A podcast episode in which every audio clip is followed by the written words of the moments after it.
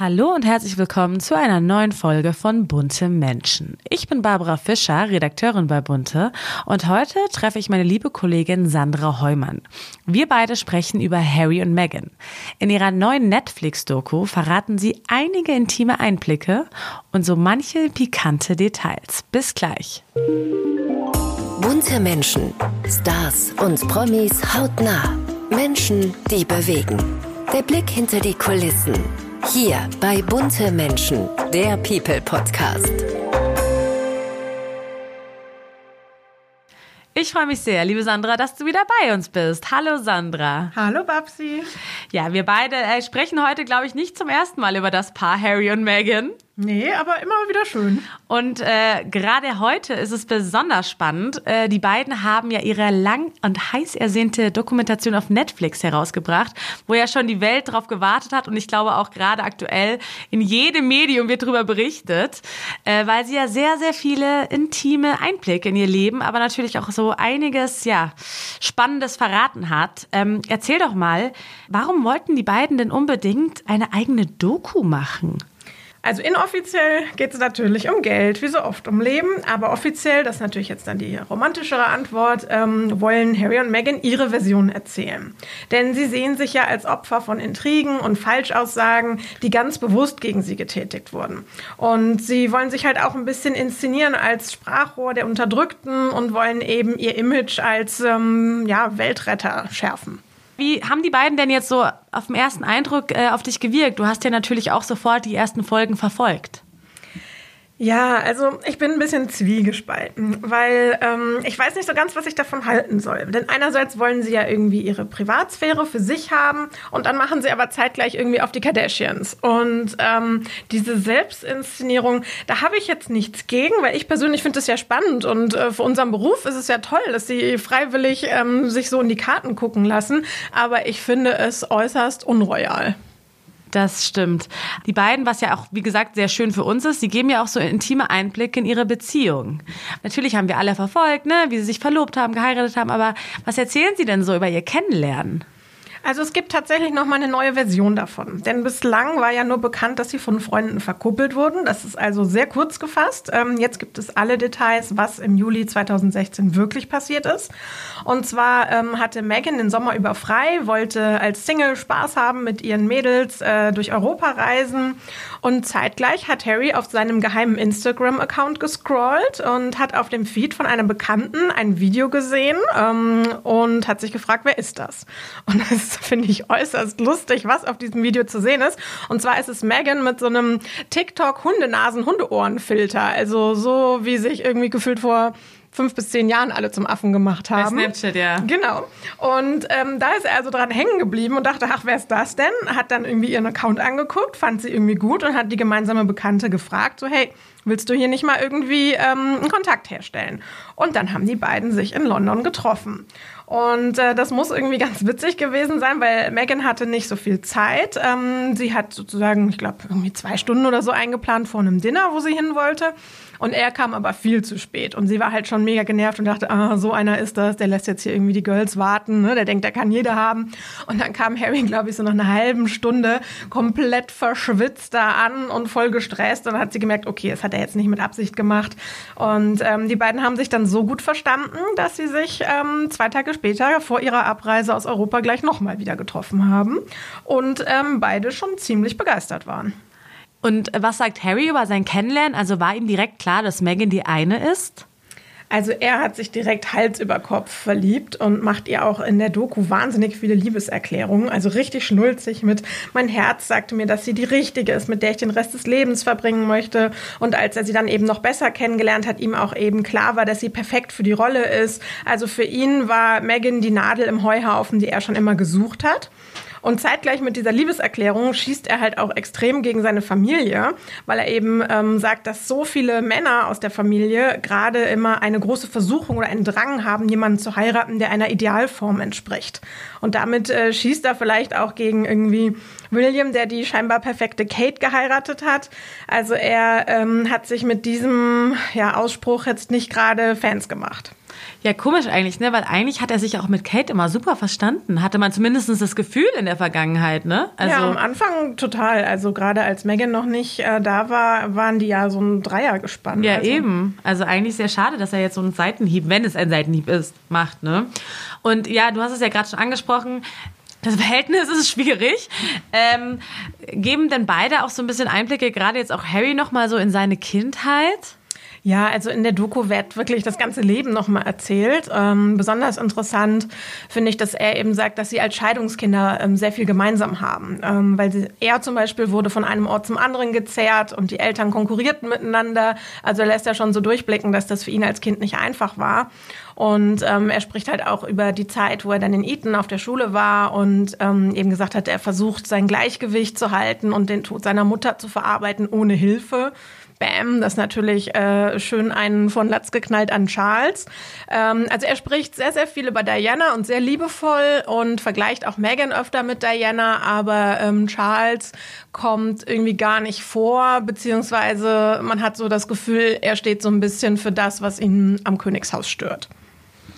Und ähm, gerade was ja auch in den letzten Jahren zu vielen Schlagzeilen gesorgt hat, ist ja der Vater von Megan. Gerade mhm. wo sie geheiratet haben. Er hat ja oft Informationen an die Presse gegeben, hat ja auch nicht so schöne Worte jetzt gerade in den letzten Jahren über seine Tochter gewählt. Ähm, was sagt sie denn zu ihrem Verhältnis zu ihrem Vater? Also Thomas Markle ist so ein bisschen mit meiner Lieblingsfigur, weil so jemanden kann man echt nicht erfinden. Also der ist wirklich wie aus der Soap. Ähm, aber gleichzeitig ist es natürlich super traurig, dass Megan nicht mehr so eng mit ihm ist. Und ähm, das tut auch Harry total leid, weil er sagt halt, wenn Megan nicht mit mir zusammen wäre, dann hätte sie irgendwie ihren Vater noch. Weil tatsächlich der Bruch ähm, kurz vor der Hochzeit 2018 kam und Harry sich so ein bisschen dafür schuldig fühlt. Also sie erzählen diesmal sozusagen ihre Version und äh, die sieht so aus, dass ähm, Harry und Meghan gewarnt wurden, dass er scheinbar mit äh, Paparazzi kooperiert hat und sie haben ihn angerufen und gefragt, stimmt das? Und er hat es abgestritten. Und das haben sie ihm aber nicht geglaubt und irgendwie fing es da dann an komisch zu werden. Und ähm, dann als nächstes haben sie über TMZ erfahren, dass er nicht zur Hochzeit kommt. Und da war sie super geschockt und hat ihn versucht anzurufen, hat ihn nicht erreicht. Und dann hieß es eben, dass er auf einmal im Krankenhaus ist und eben diese Herz-OP hat und ähm, eben auch deswegen nicht kommen kann. Und äh, ja, das ist natürlich irgendwie ein, ähm, ein harter Bruch irgendwie einer Vater-Tochter-Beziehung. Und ähm, ja, also äh, im Prinzip hat sie ihn danach äh, eine Weile nicht erreicht, hatte das Gefühl, dass jemand anders ähm, sein Telefon gehackt hat und irgendwie Nachrichten geschrieben hat. Also da war der Bruch und davon haben sich die beiden irgendwie nie erholt. Und ähm, darüber sind Meghan und Harry natürlich total traurig. Und sie spricht halt so, als hätte sie keinen Vater mehr. Ja, es ist sehr harter Tobak, aber irgendwie finde ich es auch ein bisschen komisch, weil eigentlich muss doch das Verhältnis schon davor dann zerrüttet gewesen sein, ein bisschen, oder? Ich kann jetzt irgendwie nicht so richtig glauben, dass die Beziehung für den Bruch gesorgt hat. Na, nicht die Beziehung, aber ich glaube wirklich sein Verhalten, dass er ähm, da mit den Fotografen kooperiert hat, war ihm dann so unangenehm, dass er sich gar nicht mehr getraut hat, ihr ins Gesicht zu gucken. Also ich glaube, ihm war die Tragweite nicht bewusst und ihm war auch nicht klar, dass das vielleicht auffliegen könnte. Er dachte halt, er verdient da irgendwie jetzt noch mal ein paar tausend Dollar, indem er irgendwie so ein paar Schnappschüsse stellt und dann äh, fliegt er halt zur Hochzeit. Ja, ja, klar, aber welcher Vater macht sowas, frage ich mich halt. Also das ist so diese Grundfrage, so wie ist das Verhältnis davor gewesen zwischen den beiden, weißt weißt du? Ich glaube, das war schon gut. Aber das Ding ist, dass natürlich keine Erfahrung hat, wie geht man mit solchen Klar, Situationen um. Eine, und ja. da gibt es ja kein Handbuch für irgendwie How to Deal with the Press. Also ähm, ich glaube, dass er dadurch, dass er in Mexiko war, einfach sehr alleine mit dieser Situation war, die ihn überfordert hat. Und ähm, wenn dann irgendwo äh, scheinbar unkompliziert äh, erarbeitetes Geld winkt und die Tochter vielleicht ihn da nicht vorher genug eingenordet hat, dann passiert sowas vielleicht. Ja, klar. Wie gesagt, ist eine Ausnahmesituation. Und ähm, mit ihrer Mutter hat sie ja eigentlich ein sehr gutes Verhältnis. Also erzählt sie auch so ein bisschen von ihrer Kindheit? Mhm, total. Also ähm, sie, sie erzählt eben, dass sie eben auch eine Art Trennungskind war. Also als sie zwei war, ist sie mit ihrer Mutter ähm, weggezogen und ist in einer Art, ähm, ich sag mal, Frauenriege groß geworden. Also da war äh, ihre Oma, die Schwester ihrer Mutter und die haben sozusagen alle Megan mit großgezogen. Und äh, ja, also sie war aber trotzdem ein totales Papakind und war am Wochenende halt immer bei ihm, hat aber auch erklärt, dass sie sich aufgrund dieses Hin und Hers öfter dann doch irgendwie einsam gefühlt hat und eben gerne unter Menschen war. Und dann gibt es eine Lieblingsepisode aus ihrer Kindheit, ähm, wo ich irgendwie schmunzeln musste. Und zwar ähm, besucht Megan in der Doku ihre ehemalige Schule, die sie vom, bis zum 12. Lebensjahr besucht hat. Und sie hat der damaligen Direktorin etwas ins Jahrbuch geschrieben, so als ne, Widmung, wie so ein Poesiealbum so ungefähr. Und da hat sie halt geschrieben, wie toll das alles war, bla bla bla, total nett. Und dann PS, wenn ich reich und berühmt bin und meine Lebensgeschichte aufschreibe, dann werde ich sie und diese Schule nennen, damit die Schule weltbekannt wird. Und das fand ich irgendwie so, witzig, ja. so spannend, ja. dass äh, irgendwie, also nicht nur andere gedacht haben, sie will hoch hinaus, sondern auch sie selber schon irgendwie von sich vielleicht dieses Bild hatte, dass ähm, aus ihr mal eine große Nummer wird. Ja, das stimmt. Das muss man auch sagen. Das ist herrlich. Und ähm, klar, also super spannend natürlich, was bei denen davor alles passiert ist, aber die ganze Welt hat ja darauf gewartet, was die beiden natürlich über die Königsfamilie sagen. Ne? Seit Jahren hören wir die Vorwürfe, die im Raum stehen. Es geht ja um alles Mögliche, um Rassismus etc. etc. Wie fing denn alles an? Also hat sie von Anfang an sich nicht wohlgefühlt? Wie war denn erstmal das Kennenlernen? Also wie war es für sie, als sie zum ersten Mal die Queen und Charles und alle kennengelernt hat?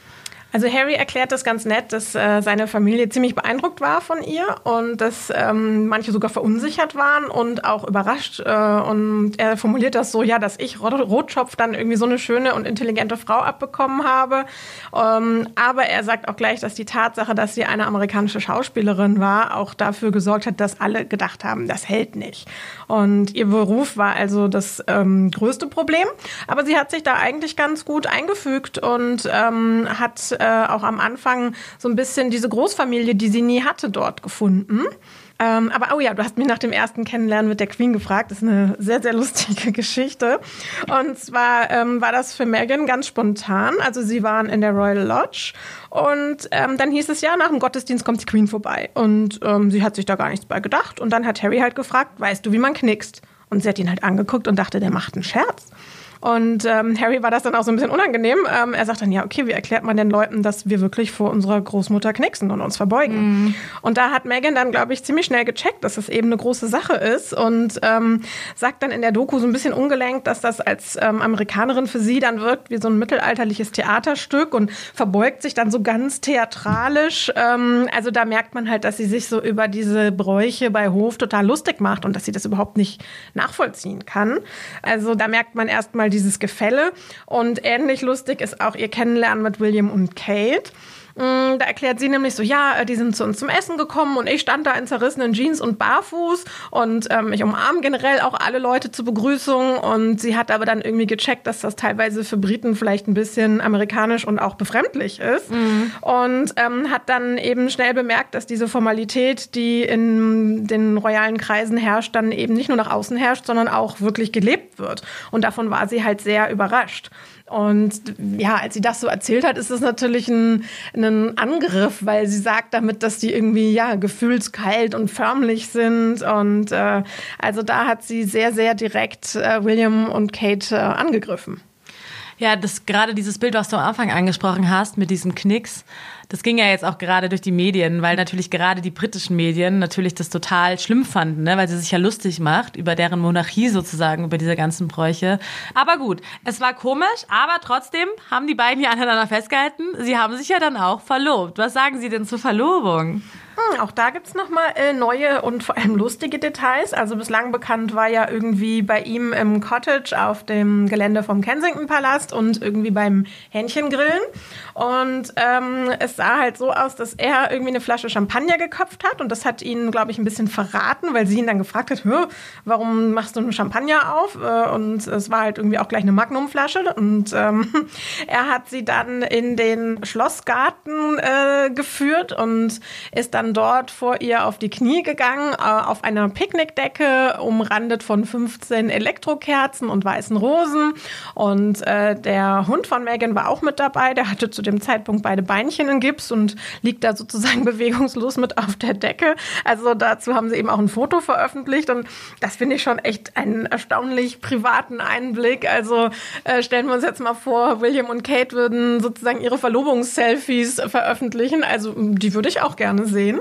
Und was ich auch sehr witzig fand, ist, dass sie ähm, erzählt haben, dass sie eine Verlobungsparty gemacht haben und dass eben alle Gäste Tier-Overalls trugen und die beiden ähm, halt im Partnerlook äh, Pinguinanzüge, weil Pinguine ja ein Leben lang zusammenbleiben. Stimmt, ja, das ist kitschig äh, irgendwie, muss ich sagen, aber süß. Ja, sehr amerikanisch irgendwie. Aber was mich jetzt eh ein bisschen wundert, ist, warum er ihr in England den Antrag gemacht hat. Er sagte, er hätte es gern schon früher gemacht, aber er musste halt die Queen um Erlaubnis mhm. fragen. Also äh, ich glaube, die ersten sechs oder zehn Mitglieder der Königsfamilie in der Thronfolge müssen die Queen tatsächlich fragen. Ja, krass. Ja, es ist schon sehr intim, muss ich auch sagen. Ja, das, was ja, wie gesagt, schon sehr lange im Raum steht, sind ja die Rassismusvorwürfe. Man wusste ja irgendwie nie, was ist da dran. Wer im Königshaus hat sich rassistisch gegenüber Meghan verhalten. Ähm, was sagen Sie denn dazu? Also geben Sie da nochmal irgendwie einen Einblick? Also in den ersten drei Folgen lüften Sie nicht das Geheimnis wer ähm, nach der Hautfarbe von Archie gefragt hat. Aber sie fangen eben schon an, ihr Rassismusproblem zu erklären, weil das begann halt wirklich sehr, sehr kurz, nachdem Meghan als seine Freundin geoutet war und ähm, britische Medien dann ähm, geschrieben haben, dass sie irgendwie so ein Ghetto-Girl ist, weil sie eben ähm, aus LA kommt. Das haben also Harry und Meghan mit großer Sorge beobachtet und haben dann auch bei ähm, Hof gefragt, so können wir uns irgendwie dazu äußern. Und hieß es, nee, nee, äh, ne, wie üblich, wir schweigen und ähm, ja, also äh, Harry hat dann äh, auch mit anderen Mitgliedern der Königsfamilie darüber gesprochen und die sagten eben, naja, da muss halt irgendwie jede ähm, neue Partnerin von einem Mitglied der Royals durch. Ne? Die wird halt einmal sozusagen von oben bis unten durchleuchtet und da kommt natürlich einiges zum Vorschein. Dann hat Harry aber gesagt, dass er ähm, eben findet, dass es nicht das normale Maß an Neugier war, sondern dass es bei ihr eben also rassistischen Hintergrund hatte. Und er hat dann acht Tage nachdem die Beziehung bekannt wurde, ja dieses berühmte Statement veröffentlicht ähm, mit der Bitte, da mit dem Rassismus ein bisschen hinterm Berg zu halten und dass er sie eben beschützen möchte. Also Rassismus ist ein großes Thema in der Doku und auch äh, Harry ist jetzt sehr, sehr engagiert für das Thema, weil er natürlich jetzt auch Kinder hat, die Mixed Race sind. Und er sagt halt, er möchte nicht eines Tages ähm, von seinen Kindern gefragt werden, was hast du damals getan? Und denen dann sagen müssen, ja, äh, irgendwie habe ich geschwiegen. Und ähm, das finde ich eigentlich sehr sympathisch, dass er da Megan jetzt in ihrem Kampf gegen Rassismus unterstützt. Aber wirkt es für dich wirkt es für dich authentisch? Also nimmt man es ihnen ab, was sie erzählen? Also, dass da auch wirklich Wahrheit drin steckt in ihren Aussagen? Oder wirkt es gescriptet für dich? Also ja, natürlich ist es gescriptet. Ich glaube schon, dass sie ihre, also dass sie die Wahrheit erzählen, aber irgendwie glaubt man denen nie so richtig. Also vielleicht liegt es daran, dass sie Schauspielerin ist und man das irgendwie immer so im Hinterkopf hat. Aber es ist schon auch kritisch. Und deswegen glaube ich, dass es auch wirklich ihre Version der Wahrheit ist, weil ich finde es ähm, ja fast schon zu authentisch, weil sie wollten aus der Königsfamilie aussteigen. Ja, fein, sollen sie machen. Aber dann eben halt schmutzige Wäsche waschen, finde ich super niveaulos. Also Harry wirkt so ein bisschen wie so ein beleidigtes Kind, was halt irgendwie so im Schatten seines Bruders war, der halt mit, ähm, also Harry, der dann mit Meghan scheinbar nicht so beliebt war, wie er es gerne gewesen wäre und der dann aber irgendwie direkt hinschmeißt und sagt so, hm, jetzt sind wir nicht die Lieblinge, jetzt äh, hauen wir hier ab. Also ich will diese diese Rassismus-Thematik nicht runterspielen, aber ähm, irgendwie wirken sie auf mich so ein bisschen bockig und ich empfinde deswegen die Doku schon als authentisch, weil sie so ein bisschen ihrem Ärger Luft machen. Ja, ja, total. Ich sage jetzt mal so, wir haben ja eigentlich alle so ein bisschen auf die Versöhnung gehofft. Ich kann mir vorstellen, dass sie damit jetzt eigentlich jegliches Comeback mit der Family eigentlich zerstören. Ja, total. Also das ist jetzt schon ein Point of No Return. Also ich glaube, wenn er getrennt ist, würden sie ihn so ungefähr noch wieder nehmen, aber gemeinsam sind sie jetzt als Mitglieder der Königsfamilie einfach nicht mehr haltbar. Ich finde, sie tun sich vor allem keinen Gefallen, weil jetzt kommt ja als nächstes im Januar das Buch und dann haben sie halt irgendwie alles erzählt mhm. und dann haben sie vielleicht auch ein bisschen von ihrer Magie verloren. Also die Geschichte ist dann irgendwann auserzählt und womit wollen sie dann noch Geld verdienen? Also je weniger sie mit den Royals zu tun haben, desto unwichtiger werden sie ja auch. Total. Und ähm, es gibt halt jetzt schon Kritiker, die eben auch sagen, sie sollen noch nicht mal zur Krönung von Charles kommen. Sie haben das überhaupt gar nicht verdient und ähm, dass es jetzt auch langsam an der Zeit wäre, ihnen die Adelstitel zu entziehen. Die Kritik vor allem in England ähm, war schon sehr groß und Ähm, vielleicht funktioniert es auf dem amerikanischen Markt, aber ich glaube, dass die Geschichte einfach bald auserzählt ist und sie dann einfach auch nicht mehr spannend sind. Ja, glaube ich auch total. Besonders, also irgendwann können wir es ja auch nicht mehr hören. Nee, und irgendwie hat man auch kein Mitleid mit Leuten, Nee. die ja geflohen So privilegiert sind. Genau, und Ja. ähm, ich meine, sie können ja jetzt ihr Glück finden. Also warum genießen sie nicht einfach in Ruhe ihr Glück? Warum haben sie dieses, ja, entweder Rachegefühl, dass sie das alles noch erzählen wollen, oder ist es eben eine, ähm, eine Geldsache, dass sie damit eben auch einfach Geld verdienen wollen und müssen? Ich glaube schon, oder? Oh, ich, ich würde, was mich halt echt interessieren würde, ob Harry jetzt gar keinen Kontakt mehr hat zu seinen Familienmitgliedern. Irgendwie ist es doch schon krass, oder? Also gerade mit seinem Bruder, Also auch seinen Nichten und Neffen. Ich glaube, das ist ähm, jetzt auf so einem Level, wie das vielleicht so geschiedene Ehepartner mit Scheidungskindern tun. Weißt du, man schreibt sich noch, um so organisatorische Ja, Dinge ja. zu klären. Ne? So kommst du zur Krönung, äh, zu welchem Termin darfst du und welchem nicht. Also das, glaube ich, ist jetzt momentan eine sehr kühle Kommunikation. Also es gibt sicher noch Kommunikation, ähm, weil ja, spätestens im Mai ist natürlich die Frage, schlägt er auf? Ich glaube, ähm, Weihnachten äh, steht außer Frage, dass sie ähm, kommen oder eingeladen sind. Da hat, glaube ich, keiner äh, Bedarf. Aber äh, es wäre zum Beispiel ein tolles Zeichen, wenn sie jetzt eben Weihnachten zusammen feiern würden. Aber ich glaube, das ist vorbei. Ja, das glaube ich auch. Aber gut, äh, die Doku ist ja gerade eigentlich erst am Anfang sozusagen. Was können wir denn jetzt noch alles erwarten? Ah, ich glaube, jetzt kommen die drei spannenden Folgen, weil sie erzählen ihre Geschichte ja chronologisch und die ersten drei Folgen enden halt mit der Hochzeit. Und danach ging ja irgendwie alles bergab für sie. Und da bin ich äh, schon sehr gespannt, weil damals war ja dann der psychische Druck. Megan hat ja schon erzählt, dass sie eben sogar Selbstmordgedanken hatte. Dann war die Fehlgeburt. Also ab jetzt kommt sozusagen das ganze Drama der Geschichte ans Licht. Der Ausstieg aus der Königsfamilie. Und da bin ich schon neugierig, was sie da alles äh, sagen. Und es gibt schon einen, einen Trailer und ähm, da sagt äh, Megan halt, dass sie eben nicht nur den ähm, Wölfen zum Fraß vorgeworfen wurde, sondern dass sie ganz gezielt an die Wölfe verfüttert wurde. Und ähm, Harry ähm, sagt eben, dass die Presse und auch Palastmitarbeiter gelogen haben, um seinen Bruder William zu beschützen. Und ähm, dass man eben nie die Wahrheit erzählt hätte, um sie zu schützen. Also dass es einfach wirklich um die Hierarchien der Königsfamilie ging und dass er dort einfach äh, der Verlierer war. Also es bleibt spannend und äh, ich glaube, auch nächste Woche haben wir noch äh, interessante Enthüllungen zu berichten. Also es ist wirklich eine Schlammschlacht, muss man wirklich ganz klar sagen. Es ist Schlammschlacht Royal. Also man kennt sowas einfach nicht von den Royals. Das ist wirklich Wahnsinn. Nee, Aber ja, Ich sage ja mal liebevoll, das ist nicht Keeping Up with the Kardashians, das ist Keeping Up with the Sussexes. Ja, wir werden auf jeden Fall darüber berichten in Bunte und wer weiß, vielleicht auch noch mal im Podcast. Vielen Dank, Sandra, dass du da warst. Sehr gerne, schönen Abend. Spotlight mit Sandra Schmid. Dann schauen wir mal, was meiner lieben Kollegin Sandra Schmid auf dem Herzen lag. Wenn ich einen Weihnachtswunsch frei hätte, ja, dann würde ich mir wünschen, noch in diesem Jahr so einen unvergesslichen Weihnachtssong zu komponieren, weil ganz ehrlich, eine bessere Einnahmequelle, die gibt's überhaupt nicht, oder? Denn ich meine, was ist derzeit auf Platz 1 der deutschen Charts? Natürlich Mariah Carey mit All I Want for Christmas, dann Platz 3 ist Last Christmas von Wham, Platz 4 Shakin' Stevens mit Merry Christmas Everyone. Und so geht es flott weiter und weiter. Und wenn man sich die Top 30 anschaut, dann findet sich da äh, Chris Rea, Michael Bublé mit irgendwelchen Weihnachtsliedern, äh, Paul McCartney und sogar äh, der gute Rolf Zukowski mit seiner Weihnachtsbäckerei. Alle sind sie mit ihren Christmas-Krachern da vertreten. Äh, Und ich meine, ohne irgendwas dafür zu tun, außer in der Vergangenheit mal ein Lied eingesungen zu haben, das sich die äh, krisengebeutelten Erdenbürger Jahrzehnte später immer noch unverdrossen jeden Dezember zusammen mit billigen Discounter-Glühwein und äh, dreimal in Plastik verpackten Dominosteinen reinpfeifen, um die Illusion einer friedlichen Welt zu erleben, in der Idealisten kein Kartoffelpüree auf Schreckglas nach Glasscheiben schmieren. Diese Illusion eines kunstschneefreien Winter Wonderlands, ja, die bringt nur so nebenbei, mal gesagt, Mariah Carey jedes Jahr äh, 2,5 Millionen Dollar ein. Das sind mittlerweile 70 Millionen Dollar, seit es das Lied gibt. Ja, ja. Einmal so einen riesen Hit haben und dann nie wieder was tun müssen. Das ist ehrlich gesagt wie ein Sechser im Lotto, oder? Oder so ein bisschen wie in dem Märchen Der süße Brei, wo aus so einem Zaubertopf immer und immer wieder so süßer Hirsebrei kommt, bis eine ganze Stadt unter dem klebrigen Bampf begraben ist. Und so komme ich mir ehrlich gesagt auch manchmal mit diesen Weihnachts-Evergreens vor, begraben unter so einer gezuckerten Musikbreischicht, der man aber dann am Ende doch überhaupt nicht widerstehen kann. In diesem Sinne, Merry Christmas, everyone. Die Frage der Woche.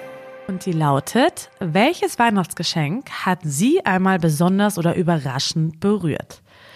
Bei mir war es mal ein Geschenk von meinem Bruder. Der hat mir nämlich mal ganz überraschend einen Trip geschenkt nach Marokko. Und äh, ja, damit habe ich gar nicht gerechnet und habe mich natürlich riesig gefreut. Heute haben wir eine Antwort von der beliebten Moderatorin Nina Morgadam. Da war ich, glaube ich, elf oder zwölf und habe meinen ersten Walkman geschenkt bekommen. Und wir hatten, also meine Eltern haben mir diesen Walkman geschenkt, aber ohne eine Kassette zum irgendwas hören. Und dann habe ich irgendwie bei denen nach einer Kassette gegriffen und das war ABBA. Und dann habe ich zum ersten Mal bewusst so alleine mit meinen Kopfhörern ABBA gehört und fand die Mucke so toll. Ich meine, ich konnte da noch nicht wirklich Englisch. Ich habe nicht verstanden, was die singen, aber ich habe die damals so falsch mitgesungen, aber die singe ich heute irgendwie mit und das ist so, das ist so hängen geblieben und das war so ein tolles Geschenk. So, da sind wir auch schon wieder am Ende unserer neuen Folge von Bunte Menschen. Ich hoffe natürlich, dass es euch gefallen hat und ihr wisst ja, bitte abonniert uns gerne auf Spotify, das wäre mega cool und hinterlasst uns eine Bewertung und ja, drückt die Glocke auf Spotify, damit ihr keine Folge mehr verpasst. Und natürlich könnt ihr uns auch jederzeit ja Wünsche oder Anregungen schicken zu einem Thema oder vielleicht auch zu einem prominenten Gast. Dann schreibt uns einfach an buntemenschen@burda.com zusammengeschrieben oder per Direct Message an unseren Instagram-Kanal an bunte-magazin. Jetzt wünsche ich euch erstmal noch eine schöne Weihnachtszeit und bis nächste Woche. Bunte Menschen, der People Podcast. Jede Woche eine neue Folge. Ein bunter Original Podcast.